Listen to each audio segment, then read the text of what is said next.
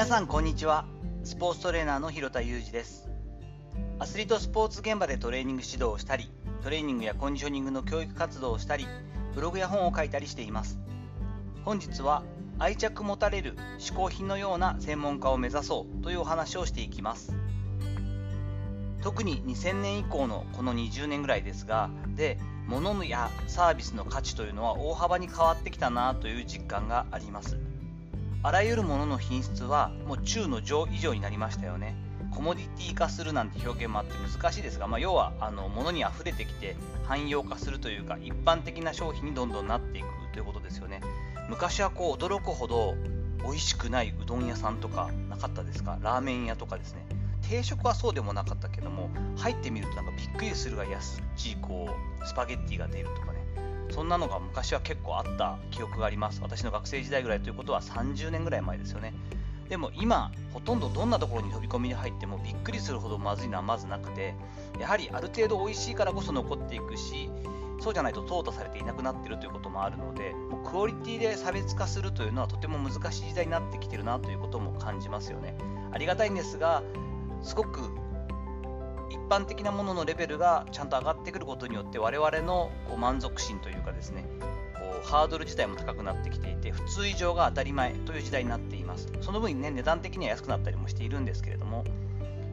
私自身の変化も結構大きいものがあります。20年前私が20代半ばぐらいですよねの頃っていうのは多少なりとも流行のこのブランドをちゃんと調べたりとかですね文化今流行っている文化それはもうヒット曲であったり施設ですよね。こういったものが新しくオープンしたよなんていうのを取り入れようと考えていて車やその服だったりとかお家に関してもいつか〇〇というブランドで欲しいななんていうふうに考えたりして憧れたりして目標にしている時期も当然ありました。ですが、まあ、私が年を重ねてきたせいもあると思うんですが今は自分らしさを体現した大好きなものだけに囲まれたいという欲求の方が強くなっています。例えば中古で買いましたが微妙な色合いとコンセプトが大好きな、え、今の車ですね。私が所有している車であったり軽量のスニーカーとして7年近くもうずっとこれしか履いてないんですけれどもオンというブランドのクラウドというシリーズですね。すごく軽くてスポッと履けるこうスニーカーなんですけれどもこれがお気に入りでずっといろんな色を履きながらもう第8代目9代目ぐらいなんですけれども仕事で使うスポーツウェアのメインのところというのはやはり一番おしゃれで気に入っているのはデサントだったりもするのでデサントのウェアで大体集めたりしています。あと最近ではですねもっと優先順位が高いものがあるにもかかわらずお家の中で妻と相談してやはりこう15年ぐらいずっと初期の設定していただいたカーテンを使っていたのでオーダーカーテンにしようということでオーダーカーテンを発注しまして2ヶ月ほど待って今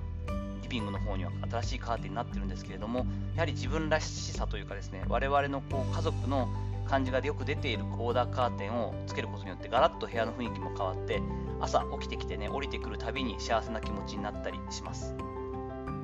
高価なものでもちろんありますし贅沢品の一つになったりも今挙げたようなものってなるんですが自分の価値観に合うということそのものがより重要視されてきているんじゃないかなと思います。これは私だけではなくて日本人のこの価値観というのがそういったものに変わってきてるんじゃないかなと思うんですね。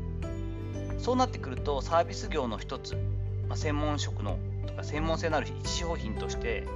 私自身であったり私の提供しているサービスがですねその自分の提供するもの自体が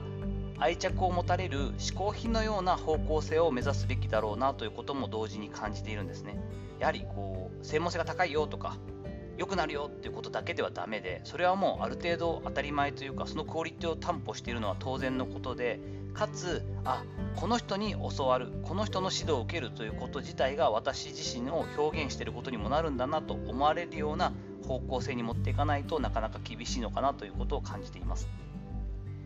とはいえ、じゃあそのためにはどうしたらいいのかなということをちょっと思考したりするんですけれども、現在思っていることで言うと、やはり仕事の上でも自分の意見を持つということですね。いい悪いという判断ではなくて、どちらかというとシンプルに直感的に好き嫌いというような表現ですが、そういった方向性で自分の方こうキャラクターというかですね、色を出していくというのは大事かなと。まあ、偏愛なんていう表現もしますが、これ好きなんだよねとか、こういった感じでやりたいんだよねというところを前面に出したような人柄であったりサービスを提供する。そして誰に寄り添うかを決めるというのも大事だと思います。どの人にもいいということは誰でもいいというかですねみんなにそれなりにということではなくて八方美人を目指すのではなくてこういった要求がある方にとってはすごくいいサービスになりうる。たまらないサービスになる自信があるといったところを目指そうということですね。その上で細かな気遣いができる。本当に同じサービス同じ時間を提供していても最後の一言であったりちょっとしたまあ、ビザですが対応だったり行動だったりというところでこう大きな差をつけていくというか価値を付加していけるようなサービスをしたいなというふうに考えています。やはり思っていることというか危機感を持っていることはくれぐれもコンビニに並ぶコモディティ化した消耗品にならないようにしたいなと思っています。結果的にそれが一番のレッドオーシャンになりますし結局価格競争に巻き込まれなければいけなくなるというのはサービスを提供させていただくこのクライアントさん側にとっても迷惑なことなのでしっかりとした商品力を担保しつつ自分の色を出していく。そしてある方たちにとって愛着を持たれるような嗜好品のようなサービスだったり商品になっていきたいなと思ったりしています。さていかがだったでしょうか？本日はこう私なりのマーケティングというかですね、えっと、自分の商売の考え方といったところの変化についてお話をしていきました。本日の話のご意見やご感想などあればレター機能を使ったりコメント欄にお願いいたします。いいねやフォローいつもありがとうございます。どうぞよろしくお願いいたします。本日も最後までお聴きいただきありがとうございました。この後も充実した一日をお過ごしください。